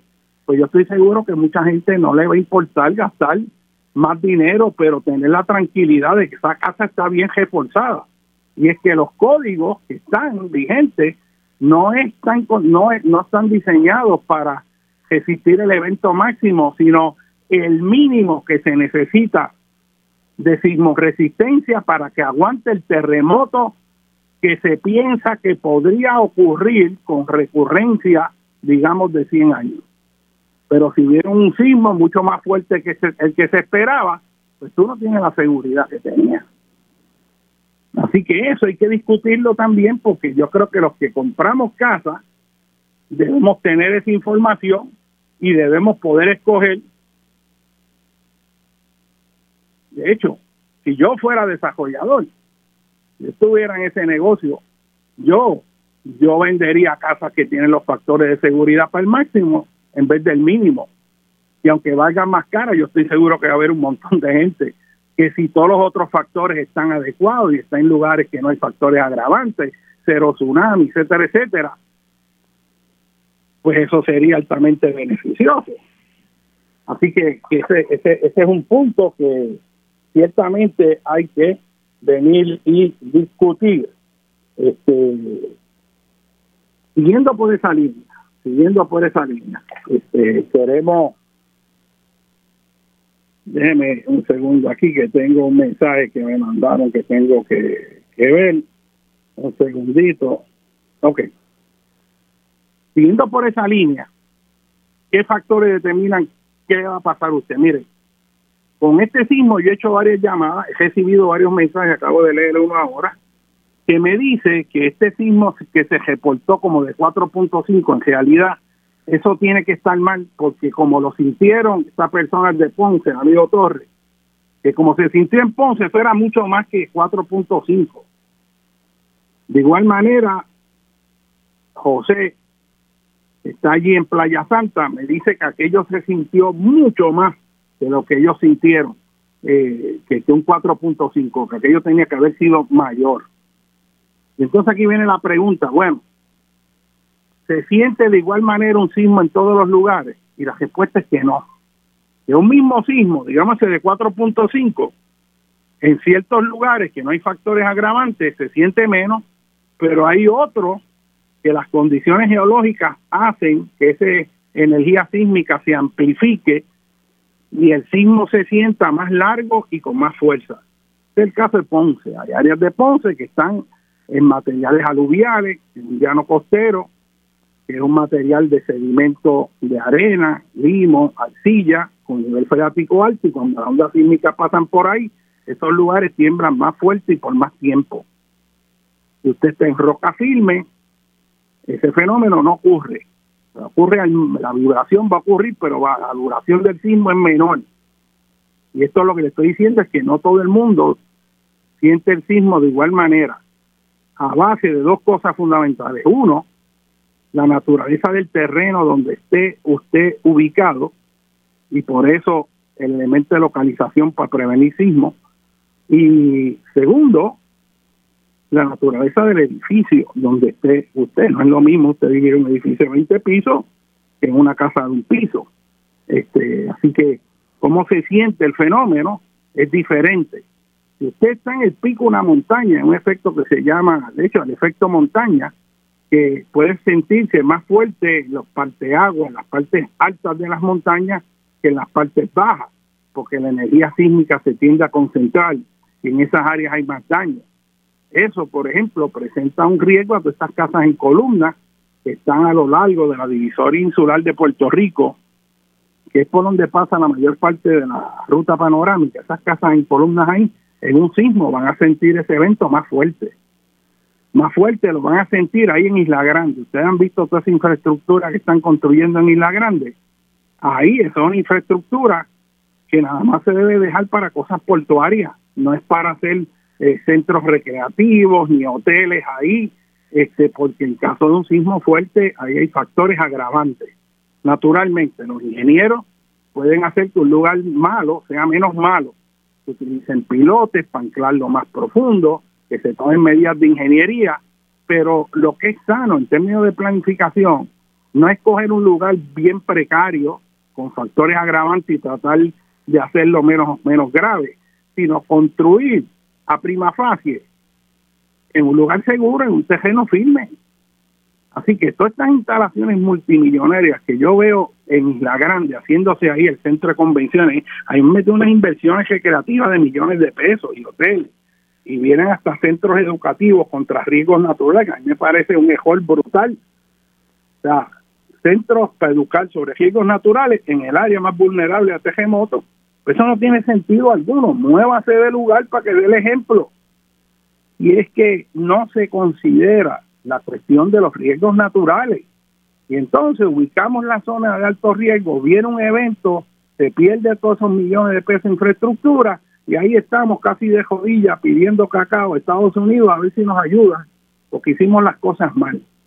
Entonces, eso no hace viable a Puerto Rico. Y mire, no lo hace viable ni para la estabilidad ni para la independencia usted quiere hacer un país, fíjese, póngase a pensar, este país que está tan politizado, lo, lo mismo que es bueno para la independencia en términos de un país que funcione, es lo mismo que es bueno para la estabilidad.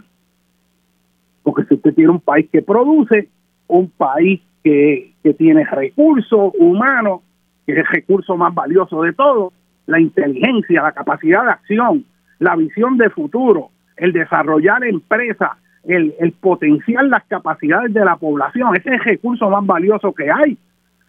Y los países que tienen eso y lo desarrollan y lo promueven son los países que son punta de lanza y desarrollan tecnologías nuevas y nuevas maneras de ver el mundo y resolver problemas. Esa es la dirección que tenemos que ir. Y si nosotros movemos a crear un Puerto Rico que sea menos dependiente de todas esas ayudas, un país que se sostenga en sí mismo, que se administre bien, que genere riqueza por la calidad de los seres humanos que vemos aquí, lo que podemos hacer en todas las áreas, pues entonces es un país que se sostiene y ahí nosotros estaríamos libres de escoger nuestro futuro. Porque es que nosotros no podemos estar viviendo de que nos vamos a morir de hambre si no es de los americanos. Para mí eso es un bochorno existencial. Además, es moralmente incorrecto. Porque una cosa que no plantean toda esta gente que quiere hacer que el país colapse para pedirle jodilla la estabilidad, porque si no hay que nos morimos de hambre. O sea, es que esa gente está pidiendo la estabilidad sin sentirse americano. Se están pidiendo, como les decía en el Fox News una vez que entrevistaron a un oficial del gobierno de Puerto Rico, que bendito, aquello fue bochornoso, el trato de defenderse y dentro de la situación, pues, pues trataba de defenderse bien. Y, yo sentí vergüenza ajena porque lo aginconaron y, cuando empieza la entrevista, este funcionario, creo que era de la administración de, de Fortuño, este, creo que era secretario de Desarrollo Económico, este, y de, de la Han que le dicen, este, you want statehood, isn't it? Y bueno, obviamente él era estadista y dice, pues que sí, nosotros somos ciudadanos americanos, los puertorriqueños han dado su sangre por la libertad y la democracia, bueno, toda esa historia que ustedes conocen. Y entonces el americano aquel lo coge allí le dice, come on, you know you're doing it for the money, what you want is our money. No, no, nosotros no queremos su dinero, que nosotros somos americanos y queremos la igualdad. Come on, it's for the money. We were poor, you wouldn't be asking for statehood. Sí, yo sentí esa vergüenza. Y yo oía aquello y yo decía, pero ¿qué nos pasa? O sea, ¿cuándo nosotros nos vamos a dar cuenta de que nosotros podemos valer por nosotros mismos? Y aquí tenemos mucha gente valiosa y yo me encuentro con ellos todos los días, extraordinario. ¿Por qué no ponemos a funcionar eso? Y yo creo que es posible, yo creo que es posible, esto no es cuestión de, de enganchar los guantes como dicen, sino de arremeter con más fuerza que nunca. O sea, esto es un país que, que hay que levantar la autoestima, porque es que ese bombardeo todos los días, o sea, que tenemos ese autoflagelo también.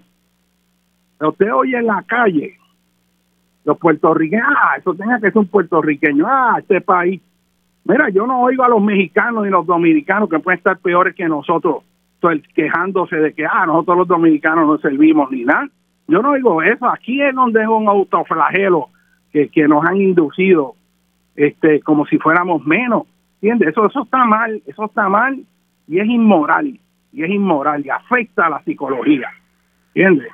Nosotros hemos hecho cosas extraordinarias y podemos volverlas a hacer vamos a volver a los sismos porque esto es algo extraordinario que hay que hacer, que hay que bregar. Yo no me quiero quedar con la responsabilidad que pude haber dicho algo que no dije. Y vamos al punto. ¿Cuáles son las áreas que hay que trabajar? Primero, mire, la manera en que se está lidiando con los riesgos naturales en Puerto Rico es de forma fragmentada. Aquí tú tienes recursos naturales allá, la Agencia Estatal de Manejo de Emergencia, los municipios, las distintas agencias de gobierno y cada uno hace su parte. Pero aquí no hay una visión integrada de cómo vamos a manejar una estrategia nacional para ser un país resiliente. Y no que vea nada más lo de terremoto, que vea el conjunto de riesgos naturales. Porque hay veces que las medidas para uno hacerse más resiliente contra inundación se pueden exponer a mayor riesgo en caso de terremoto o en caso de huracán. Por ejemplo, ustedes tienen que haber visto casas cerca de los ríos que están en columnas para que cuando el río se desborde no se inunde, la casa queda arriba y eso está bien, pero la medida que tú elevas la casa, en caso de huracán, si no la fortalece, los vientos son mucho más fuertes. Según tú vas incrementando la altura sobre el terreno, hay un crecimiento exponencial en la velocidad del viento y además tiene riesgo de los sismos por las casas en columna. Así que tú protegerte así contra inundaciones te puedes poner más a otro tipo de fenómeno. Así que tienes que tener la visión conjunta, integral. Y eso no lo tenemos. Eso no lo tenemos y eso hay que hacerlo sobre todo ante los retos que presenta el cambio climático. Tiene que haber una nueva estructura en el Ejecutivo que pueda encaminar acciones efectivas, lidiar con hechos fundamentales que ni se están mencionando aquí en Puerto Rico. Y yo, José Molinelli, quiero hacer hincapié en eso en el programa de hoy. Número uno, aquí no se está tratando con el problema de las decenas de miles de casas en columnas que están en el interior montañoso central, en las costas. Y recuerden que estoy hablando de casas en columnas que no tienen paredes en el principio, meramente están, como dice la gente, en zanco, trepas. ¿Ok? No son casas pesadas de hormigón arriba. Esas casas son de alto riesgo y hay que hacer una estrategia para las que puedan reforzarse, se refuercen, si es que pueden reforzarse efectivamente y es costo efectivo, y la estrategia tiene que salir para eliminar esas casas y salvar vidas. Porque no podemos quedarnos aquí esperando que venga el próximo desastre y acabe con esta. Vamos a una breve pausa y continuamos hablando sobre los escenarios sísmicos en Puerto Rico y las cosas que tenemos que hacer con ustedes, el doctor José Molinelli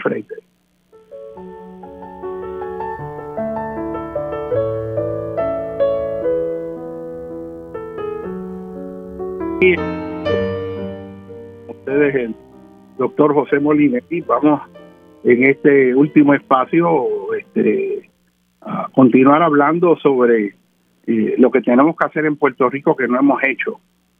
Eh, hay que hacer una estrategia en Puerto Rico para salvarle la vida a decenas de miles de puertorriqueños que viven en casas completamente inseguras en caso de terremoto fuerte este, y sabemos que eso va a ocurrir. Vimos que la mayor parte de las casas, con un 6.4 allá en Guánica, Yauco, Guayanilla, toda esta zona, la mayor parte de las casas que colapsaron eran las que estaban en columnas, este, sin paredes, ¿verdad? Las columnas libres abajo. Este, y esto, pues, uno lo ha llevado diciendo durante décadas. Este, y lo vimos ahí, pero no hay, no hay una estrategia para lidiar con eso directamente. Eh, ahora se está hablando de los de las escuelas, por fin, que se van a asignar los fondos, pero aún así, este, no hay una metodología que esté probada, estudiada sobre la manera específica como debe hacerse eso para garantizar que de ocurrir un terremoto fuerte la escuela no colapse. A lo que me refiero es que se va a abrir esto a distintos contratistas y cada uno va a hacer lo que cree que debe hacer unos de una manera y otros de otro. Pero esto no se le ha consultado a la Comisión de Terremotos del Colegio de Ingenieros, ni a los departamentos de ingeniería eh, en el colegio para poder hacer pruebas y ver que lo que se lo que van a hacer verdaderamente funcione antes de que se haga toda esa inversión y después ocurra que nos creíamos que eso verdaderamente iba a aguantar y no aguanta porque el problema es que hay otros hechos en las escuelas además de la columna corta que pueden hacer que falle. Así que esto es un problema complejo que está debajo de la alfombra, que se ha mencionado por décadas, y yo he estado diciendo eso por décadas, y en realidad, ahora que están los fondos, yo no quiero que se usen esos fondos y resulta que no se hizo lo que había que hacer porque no se hizo adecuadamente. Así que es responsabilidad del gobierno garantizar que, que lo que se vaya a hacer este, tenga coherencia y atienda a todos los hechos fundamentales de riesgo de las escuelas. Y esto yo lo he hablado en numerosos casos. Así que van dos asuntos, las casas en columnas altas y las escuelas. El otro asunto que ahora se hace sumamente evidente es lo que pasaría con estos condominios que tienen más de 50, 60 años frente al mar, que han sufrido el efecto del salitre, el efecto del tiempo, eh, la lluvia, eh, ciclos de humedad y ciclos eh, donde está seco, expansión y contracción, y el proceso de envejecimiento natural de las estructuras que las va debilitando. la desgranulación del, del hormigón, la sal que se infiltra, la corrosión de las varillas. Este, hay mucha estructura donde viven cientos de familias que no tienen la fortaleza, eh, la edificación que tuvieron cuando se construyeron por el efecto del tiempo. Y segundo, cuando se construyeron, cumplieron con los códigos, pero sabemos ahora que los códigos que son más estrictos son más estrictos porque aquello que se creía que antes funcionaba en realidad no era suficiente. Así que ahora, con lo que se sabe ahora, se hacen edificios con códigos más estrictos con respecto a los sismos que aquellos que se hicieron mucho antes. Y ese es otro factor que hay que tomar en consideración. ¿eh? Lo otro es dónde se ubicaron esos edificios. ¿no? Así que, ¿qué vamos a hacer con eso? Y aquí viene un planteamiento que es, como diría este Gore, el, vicepresidente de Estados Unidos, eso es una verdad inconveniente. Y esto que le voy a decir es algo que va a incomodar a mucha gente, eh, porque hay cosas como que no se pueden hablar porque incomoda. Pero yo lo voy a traer aquí porque hay que hablar las cosas y hay que hablarlas con respeto y hay que informar. ¿eh? Y es lo siguiente, fíjese usted que en el caso de energía eléctrica, se cambian los postes cuando los postes están tan viejos ya que se caen solos. Se cayó un poste ahí, ah, pues vamos a cambiarlo. Pero no hay un programa que antes de que el poste colapse, se cambie el poste porque cumplió la vida útil. O sea, que aún teniendo algún periodo de funcionalidad, se saque el poste que en este momento podría estar funcionando, aunque esté viejo y deteriorado, y se saque para poner uno nuevo, para estar seguro, y no esperar a que el poste se parta y cause el evento que pueda causar, que lo mínimo sería dejar sin energía eléctrica una casa, una comunidad, y lo máximo es que le caiga encima a alguien que esté transitando o a una persona, ¿verdad? Pero el issue de que uno tiene que cambiar las cosas antes que cumplan justo la vida útil. Y eso aquí no se hace, no se hace. Así que, ¿qué vamos a esperar? ¿Qué vamos a hacer con los edificios que siguen envejeciendo? Y aquí viene la pregunta. ¿Cuándo es que un edificio donde hay gente que está viviendo debe cerrarse? Tirando el factor de precaución para salvar vidas pues que vamos a esperar que se deteriore tanto el edificio, que si viene un evento sísmico, aunque sea pequeño, el edificio colapse y ahí tengamos una tragedia mayor. Pues así en Puerto Rico hay muchos edificios que tienen que estar ya cercanos a ese proceso y acercándose rápidamente, si, si no es que ya lo están. ¿Cómo vamos a saber eso? ¿Cómo a una persona que vive ahí, que ya compró su apartamento en ese edificio, está deteriorándose y presenta un riesgo mayor, usted le va a decir, bueno, hay que salirse del edificio. ¿Quién va a pagar eso? ¿Dónde va? ¿Dónde están los recursos económicos? Por ejemplo, si usted le hubiera dicho a la gente del edificio en Florida que colapsó hace un año atrás que se tenían que salir porque el edificio podía colapsar, y si esa misma gente tuviera formado un motín, ¿cómo tú manejas eso? Pues es una discusión que hay que tener. Y yo quiero que ustedes noten cuán grave es esto. Y por qué el gobierno, en vez de estar perdiendo el tiempo en cosas bobas, comparado con lo que, con lo que le estoy diciendo, este, eh, mire, usted vio cómo en ese edificio en Florida consumió todos los recursos de Dade County y tuvieron que venir brigadas de hasta de otros países, de equipos de otros municipios, otros estados, y allí habían cientos de personas trabajando y todavía yo creo que no han acabado de sacar las últimas personas. Usted vio cuán complejo es manejar el colapso de un solo edificio, cómo se tragó todos los recursos de emergencia. ¿Usted cree que aquí en Puerto Rico, si hay un terremoto fuerte como el de 2 de mayo de 1787, miren, nada más que colapsen cinco edificios de los cientos y cientos de edificios multipisos que hay en la zona metropolitana, cinco que colapsen o diez, es más, uno que colapse, se consume todos los recursos de manejo de emergencia. ¿Y qué va a pasar con los otros? ¿Cómo vamos a manejar eso? Usted sabe que en caso de un terremoto, esas 48, esas primeras 48, 72 horas son claves para rescate de la gente. Nosotros estamos preparados para responder rápidamente y lidiar con eso? La respuesta es que no. O sea, la demanda por recursos va a exceder por mucho la capacidad existente, porque un solo evento te traga todos esos recursos. Pues eso hay que discutirlo y eso es una verdad inconveniente. Al traer eso en el momento que hay tantas preocupaciones por otro lado, pues agrega el peso, pero hay que decirlo. Y yo quiero quedar en récord que lo dije. Porque cuando eso pase, usted sabe qué es lo que van a decir, como dijeron en María, ah, es que a nosotros no nos dijeron que esto podía ser así. Y entonces le echan la culpa a Dios porque dicen, ah, eso es un evento extremo de la naturaleza que no se podía prever, que fue lo que dijeron. Pues no, en la estrategia de planificación se planifica para el peor evento, o precisamente. Y la mejor manera de planificar, ¿sabe cuál es? No es necesariamente tener los recursos para ir a tratar de salvar vidas. Es que en primer lugar no haya que salvar vidas porque el edificio no se cayó. Ese paso anterior, porque toda la cuestión del manejo de emergencia es qué tú vas a hacer después que ocurrió el desastre, cómo salvamos vidas, cómo metemos los camiones para sacar a la gente en toda baja que se está ahogando. ¿Cómo vamos a sacar la gente de un derrumbe que quedó pillado?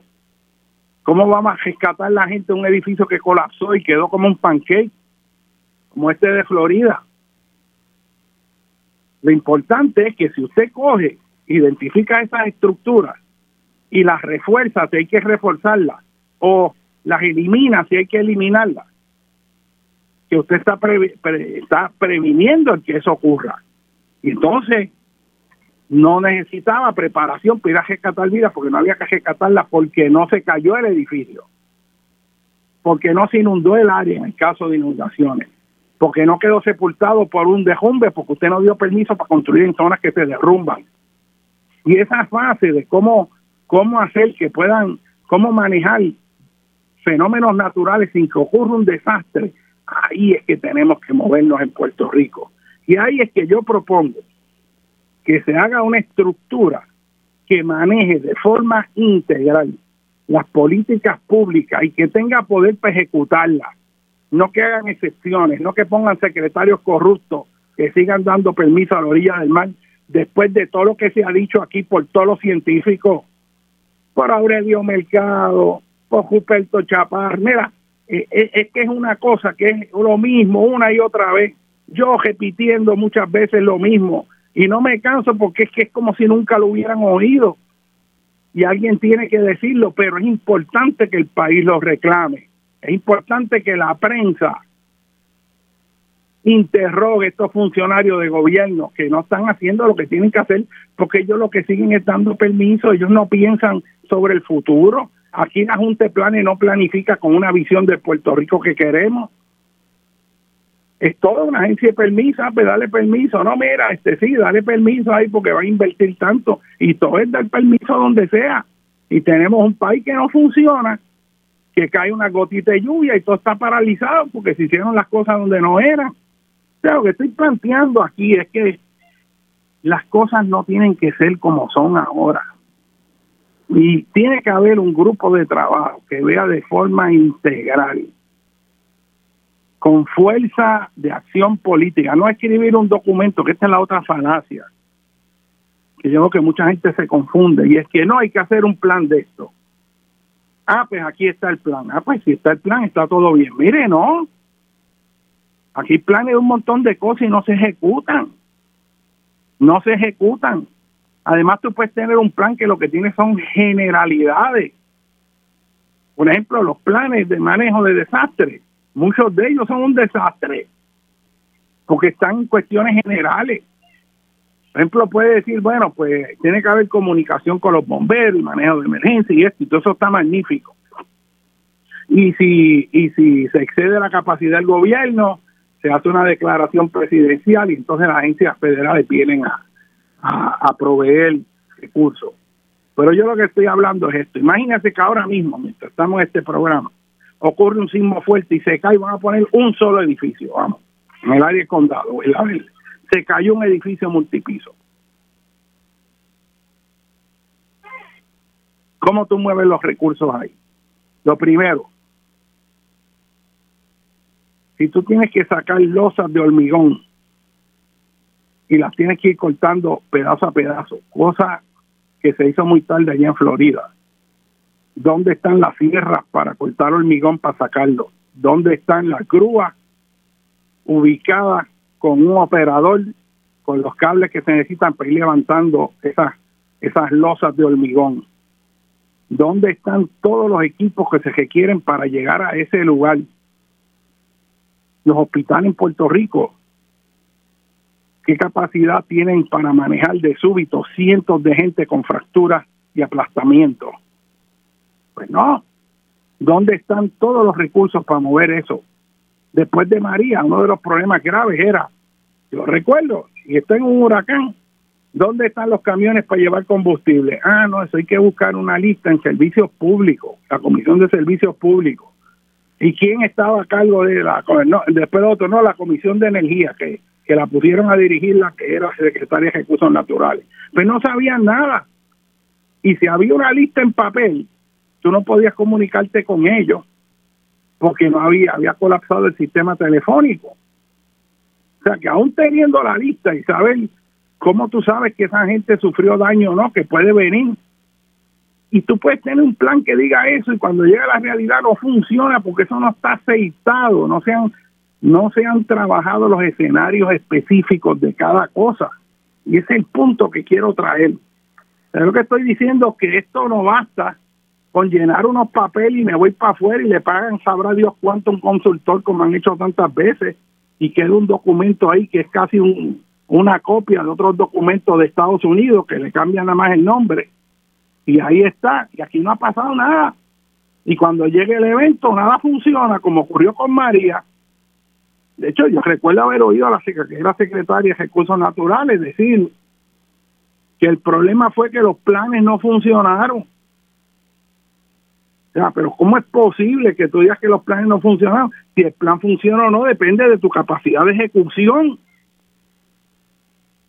O sea, lo que les digo es que hay tanta cosa que no se va al detalle, que se queda en generalidades, porque hay como una inercia en el gobierno, no hay una visión ahí. Yo, yo cambiaría tantas cosas. Hay tanta gente pensante en Puerto Rico que sabe lo que hay que hacer en todas las áreas, en el área de ingeniería, en el área de planificación, en todas las áreas científicas, de hidrología, control de inundaciones y eso no se oye porque no se quiere oír. Y yo lo que los insto, ¿verdad?, es a que se haga una reflexión y se eduquen y exijan y no se dejen engañar, no se dejen engañar. Riesgos sísmicos, factores, antes de que nos coge el tiempo. Les dije que hay que lidiar con las casas en columnas altas y ver qué es lo que se está haciendo. Hay un buen artículo de periódico, un periodista investigativo que busque a ver qué se está haciendo y no se está haciendo cada uno de estos dichos.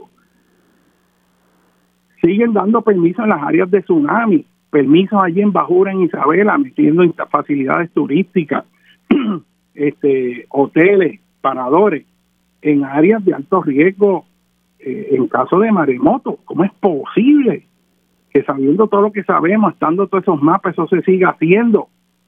naturalmente, mucha de la gente que trabaja con eso también se quedan callados. yo te hablo de terremoto y te doy la información, pero, pero ¿dónde está una acción proactiva? Ciertamente sabemos que si hablan los votan. Porque hablar en Puerto Rico tiene consecuencias. No se crea que, eso va de gratis. Uno decir cosas en Puerto Rico cuesta y tiene consecuencias pero es deber moral de cada puertorriqueño hacer lo que le toca por este país, porque si no nos quedamos sin país y nos convertimos en extranjeros en nuestra propia tierra. Y nosotros no lo hacemos, ¿quién va a hacer? Así que hay que hacer un sistema de evaluación de los condominios, y eso me alegro que Colegio de Ingenieros se haya hecho esa propuesta, yo creo que se debía haber hecho mucho antes. Hay que discutir si tenemos que seguir diferenciando para hacer casas menos sismo resistentes en el este de Puerto Rico que en el oeste. Yo pienso que ante la incertidumbre de todo lo que no se sabe con respecto a los sismos, es mejor asumir que la parte este de Puerto Rico también es de alto riesgo y no es de riesgo menor del oeste, aunque el oeste esté activo ahora. Porque también mucha incertidumbre y tú puedes tener un evento de naturaleza sísmica que tú no esperabas, pero es que tú no tienes conocimiento de todo lo que puede pasar y entonces tienes daños mayores en el este, así que eso es un área que hay que discutir, ¿verdad? Este, hay que discutir también el asunto de cómo vamos a manejar ese cambio en el ciclo de vida de las estructuras. En Puerto Rico, una porción significativa de la infraestructura cumple su vida útil y va a haber que cambiarla. ¿Qué vamos a hacer con los puentes que, que ya han cumplido su vida útil? Las inspecciones de presas se están haciendo y eso hay que manejarlo, pero tiene que haber un sistema también para que usted tenga información y sepa si el edificio donde usted va a trabajar es sismo resistente. Usted se tiene que haber preguntado en muchas ocasiones de este edificio donde yo trabajo, ¿está aguantaría un sismo fuerte? Usted necesita saberlo y se puede desarrollar una estrategia en donde se vaya levantando toda esa información y los edificios puedan tener un código de colores que le indique a usted el grado de riesgo que hay cuando usted entra en ese edificio en caso de un evento sísmico. Y yo creo que eso es algo que debemos saber, eso hay que discutirlo. Eso pueden haber algunos problemas en unas áreas en términos de que puede devaluar el valor de la propiedad eso a alguna gente no le va a gustar, pero hay maneras de darle la vuelta. Porque la idea de esto es que hay mucha gente que son propietarios de este edificio y no saben que los edificios son vulnerables. Y si se le da la información por ingenieros estructurales capacitados, que ellos puedan saber cuál es el problema y qué hay que hacer para resolverlo y cómo quizás obtener fondos o tener ayuda para que se pueda hacer eso de forma costo efectiva, habría mucha gente que favorecería eso, porque a fin de cuentas nadie quiere morir debajo de un edificio, pero tenemos que saber. Y eso es algo también a lo que debemos movernos. Así que si nosotros hacemos eso con los distintos riesgos naturales, vamos a ser un país sumamente resiliente.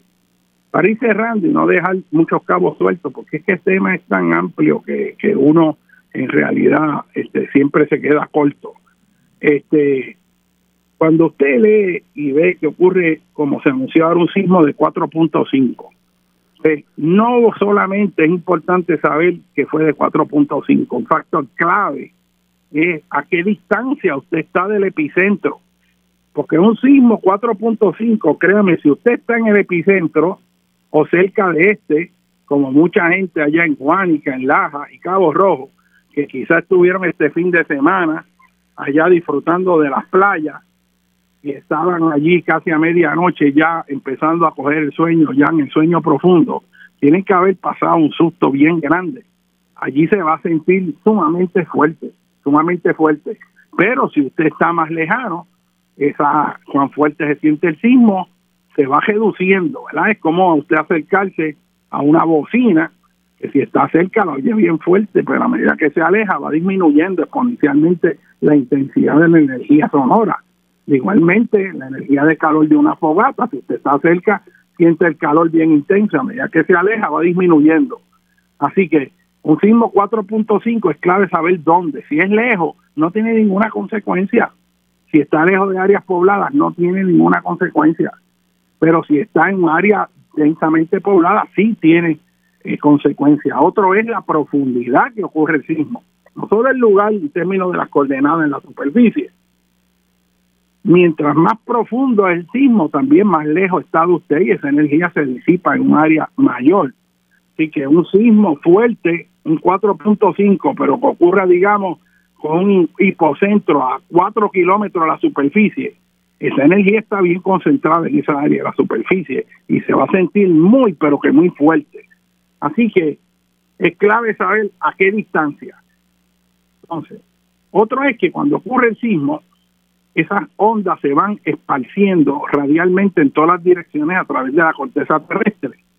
Y las primeras ondas que llegan a usted son las ondas P. Y esas ondas recurvan y donde está usted, digamos, en Ponce, como el amigo Torres que nos escribió, el primer movimiento puede oscilar hacia arriba, hacia abajo, en un movimiento trepidante.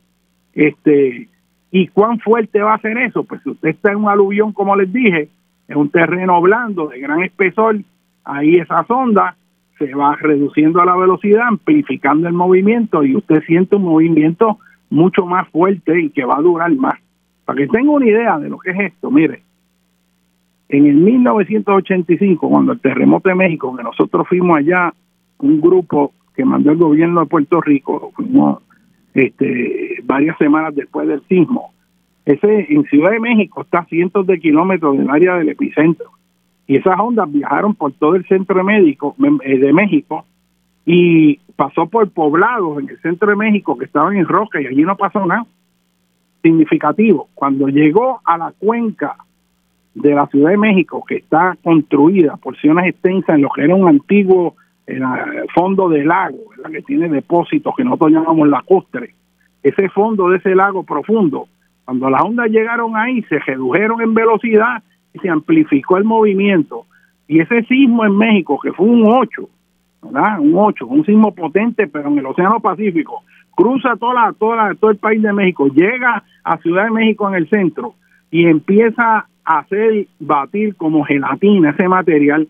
Y el sismo duró hasta cuatro minutos en algunos lugares. Piensa usted, el de Laja, Mm, la gente lo sintió en 20 segundos, 25, 30, dependiendo de dónde está usted, pero cuatro minutos oscilando. Eso es una cosa potentísima. Este, así que el lugar donde usted te hace una diferencia. Y el otro es la estructura, cómo responde la estructura a esas ondas sísmicas. Sabemos, por ejemplo, que cuando ocurre un sismo es como si fuera una orquesta, que cada instrumento tiene sus distintos tonos y su frecuencia. Unos instrumentos más chillones, otros son más bajos.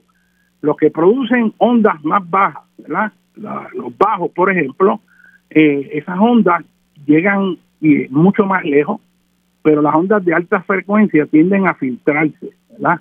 De manera que esas ondas de alta, alta frecuencia tienden a hacer que resuenen las casas de un piso o dos por la alta frecuencia. Pero una casa de un piso o dos, digamos en San Juan, apenas sintió lo que ocurrió con este 4.5, pero es posible que los edificios altos hayan oscilado con las ondas largas. Así que el periodo de resonancia de la estructura es otro factor que determina cómo responde la edificación. Y lo otro es que el edificio esté bien hecho. O sea, este, de la ingeniería que sucede en Ciudad de México, un edificio como la Torre Latinoamericana, de 47 pisos en medio del área grave de destrucción y quedó en pie.